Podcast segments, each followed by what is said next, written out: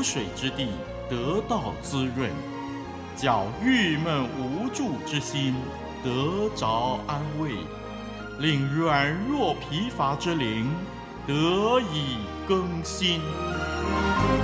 欢迎同来之曲《清泉甘露》。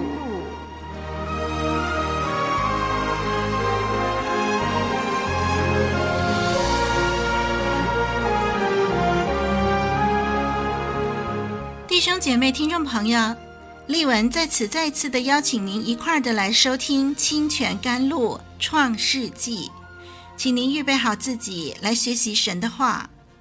今天丽文要跟您读的经文是《创世纪》第八章二十到二十二节，《创世纪》第八章二十到二十二节。这段经文这么说。挪亚为耶和华筑了一座坛，拿各类洁净的牲畜、飞鸟献在坛上为燔祭。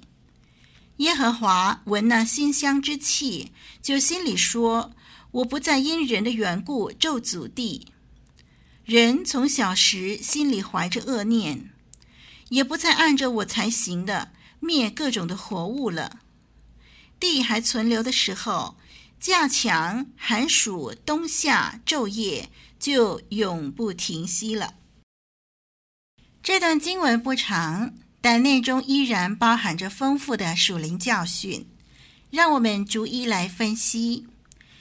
在这段经文的第十八节开始。创世纪第八章第十八节开始呢，提到挪亚按照神的吩咐，把他的家人、方舟里的一切活物，各从其类，都带出方舟。嗯，在方舟里待了一年多，如今再次的出来，要迎接新天地，真的是一件兴奋的事情，但是同时也是一件遗憾、伤感的事情。过去所熟悉的邻居、朋友、亲戚都不在了，剩下一家八口。对挪亚来说，心情真的是五味杂陈呢。他看看自己这一家蒙神的恩典保存了性命，感恩之情不在话下。于是，一出方舟，他第一件事就是献祭给神。我们看第二十节。第二十节这里说到，挪亚为神筑了一座坛，并且向神献上燔祭。燔祭的意义就是人向神表示敬虔、委身和完全的献上自己。燔祭的意思就是人向神表示敬虔、委身和完全的献上自己。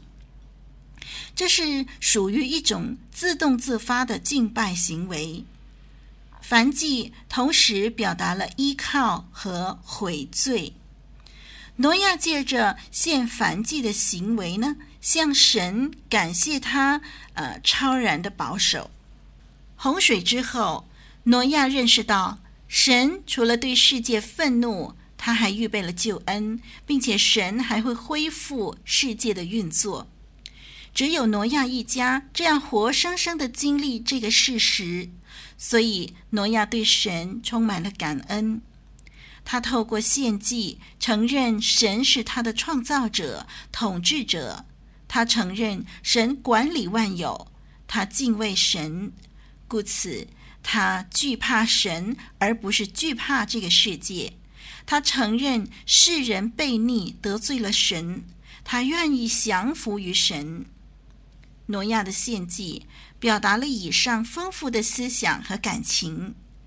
他因着神的恩典逃避了洪水，所以就借着献祭承认他对神的顺服和依靠。在另外一方面的意义呢，神使人知道自己软弱无能，借此恢复人类对他的依靠。这次的献祭的规模很大。因为挪亚拿各类洁净的牲畜、飞鸟献在坛上，这次的献祭肯定动员了挪亚全家人一起进行，要处理好每一样祭物，肯定花了不少的时间。献祭的意义在于感恩和委身。献祭之前的准备工作，就实实在在地考验了献祭的人是否诚心献上。因为准备的过程考验了人的耐心与决心。下决定很容易，付诸行动以致达成目标的过程，却随时会让人半途而废。所以呀、我们不妨常常检讨我们委身的决心和每天为主而活的心态，是否真的让我们的主心满意足呢？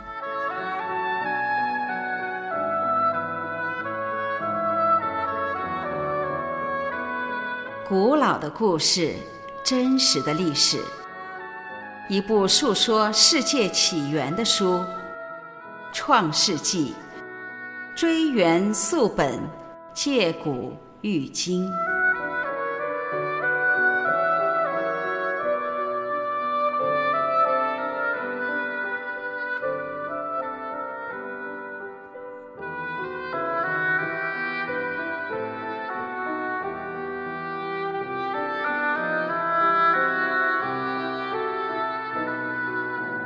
让我们接着看第二十一节。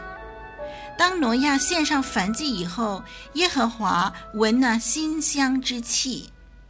那么，这是一种象征性的说法，表示神悦纳他儿女对他的敬拜。在立位记第一章第九节说，这个燔祭是献与耶和华为馨香的火祭。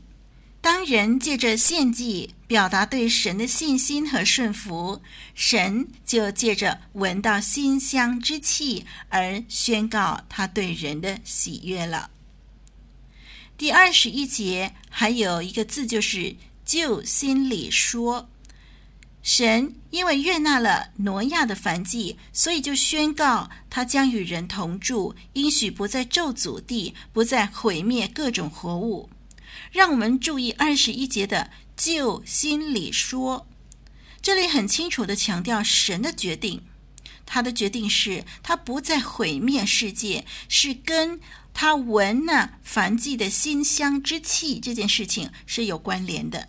神的决定不再毁灭世界，这一个决定呢，是跟他闻那呃凡祭的馨香之气这件事是有关联的。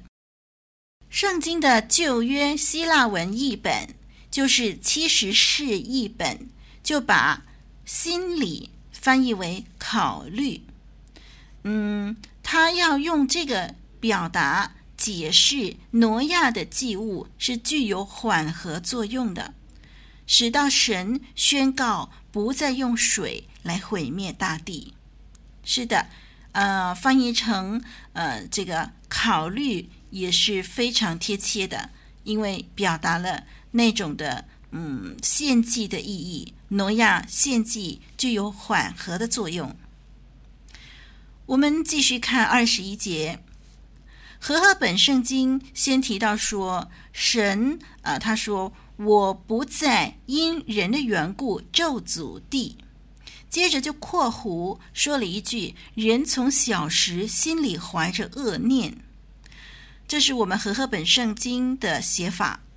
从希伯来文的圣经直接的翻译呢，就是耶和华心里说：“我不再因人的缘故咒诅地。虽然人从他年幼的时候心中所思想的就是恶的，但是我不再按着先前所行的毁灭所有的活物了。”嗯，这就是希伯来文的圣经。呃，我们直接的翻译就是这样，有了虽然，有了但是。我们看到从原文希伯来文的写法，可以很直接、很清楚的知道这一节经文的含义，就是虽然人依然败坏，但是神不再用先前的审判方式，也就是洪水灭世的方式来审判世界。让我们注意这个二十一节的人从小时心里怀着恶念。如果我们还记得上回我们所查考的经文《创世纪》第六章第五节，在第六章第五节那里就提到，耶和华见人在地上罪恶很大，终日所思想的尽都是恶。在创世纪第六章第五节说，人终日所思想的尽都是恶。在这里，我们看到第八章的二十一节说，人从小时心里怀着恶念。我们这两节的经文对照一下呢，你就可以看见，这是进一步的把人性的败坏描写得更加的深刻。终日所思想的尽都是恶，已经非常严重，因为一天到晚所想的都是败坏的事情，而这种的状态不是等到人成长以后才发生，而是从小时候就开始。所以在这个八章二十一节说，人从小时心里就怀着恶念，因此啊，我们看见大人小孩都是罪人。小孩也有他们可怕的罪行，以致当神毁灭大地的时候，小孩也不能幸免。从这样的角度而言，今天耶稣基督所预备的救恩也包括了儿童，儿童也需要耶稣，因为世人都犯了罪，包括了儿童。人从小时心里怀着恶念。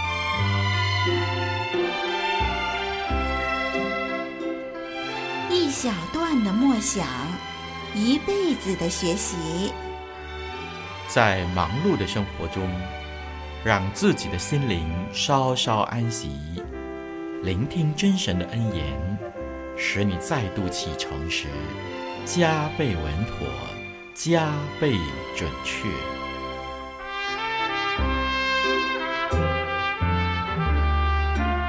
清泉甘露，与你共勉。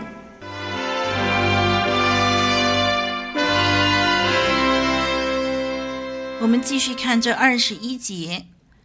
虽然挪亚一家得免灾难，但是他们有亚当罪性的遗传。神不再用洪水毁灭世界，但是他要在人类历史当中打开一条新路和拯救的方法来对付人的罪。神预备了耶稣基督的救恩。神先在巴别塔事件当中就为这个救赎来铺路，他呼召亚伯兰，也就是他拯救计划的开始的展开了。我们看到第二十二节，神说。地还存留的时候，哎，这是修饰了第二十一节“不再咒诅地，不再灭各种活物”这句话了。神应许他会保存地球和生态，直到最后的审判的日子，直到这个世界结束的日子。地还存留的时候，就是说有一天地将要不存在了。神所定结束世界的日子还没来到的时候呢，二十二节说，架强寒暑冬夏昼夜就永不停息了。让我们再用一点时间总结洪水事件吧。首先，洪水事件在各种民族当中都有类似的传说，可见洪水的确是普世性的。涉及全世界各个角落，同时洪水事件也是千真万确的事情。在世界各地发现了洪水的痕迹，包括了埃及撒哈拉沙漠，还有中国四川有所谓的三星堆文明。嗯，这个三星堆文明呢，距离我们今天有三千七百年到五千年以前。这个三星堆文明也对洪水的事件有一些的呃记载，还有就是在澳洲蓝山三姐妹石，以及日本琉球群岛冲绳，还有土耳其高山上，呃这些地方都有洪水的痕迹。土耳其高山上还发现来自海洋生物的化石，有海胆和其他的贝类化石，在高山上。发现了海洋生物的化石，我们可以知道洪水是普世性的。除此呢，有人说中国大陆、日本、台湾早期本来是相连的一片陆地，如今我们看见它们已经分开了，变成了个别的岛屿。嗯，这个是不是因为大地有了什么变动而造成地势较低的地方，如今被海水覆盖呢？或者换另外一种说法，就是可能因为某一种原因，所以海平面在短时间内突然间上升呢？这些似乎都支持了洪水事件的说法。弟兄姐妹，我们看到敬畏神不是一种精神寄托，不是传承呃某种民族的文化传统。敬畏神是因为的确有一位独一无二的真神存在，我们所信的是有根有据的，可以考究、可以依循的。透过在神话语上的研究，让我们更加降服于他，释放他吧。我是丽文，再会。